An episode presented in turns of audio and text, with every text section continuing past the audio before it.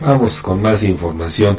Fíjese que por unanimidad, el Consejo General del Instituto Tlaxcalteca de Elecciones, el ITE, aprobó la calendarización de retenciones de multas a cinco partidos por un monto total de 17.376 pesos.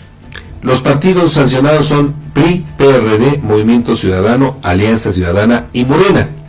En febrero se retendrán recursos al PRD y Morena, en marzo al PRI y en abril a Movimiento Ciudadano por omitir publicaciones trimestrales de divulgación y semestrales de formación política.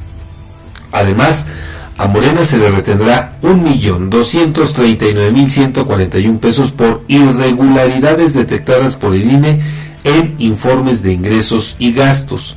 La Dirección de Prerrogativas del ITE hará efectivas las retenciones conforme al acuerdo aprobado ayer por los consejeros electorales en términos de la ley electoral local y la Constitución estatal. Las sanciones económicas forman parte de las obligaciones que deben cumplir los partidos según la normatividad vigente. Bueno, pues ahora van a tener que pagar estas multas, ¿no? Pues los sí. partidos. ¿no? Así es, Fabián.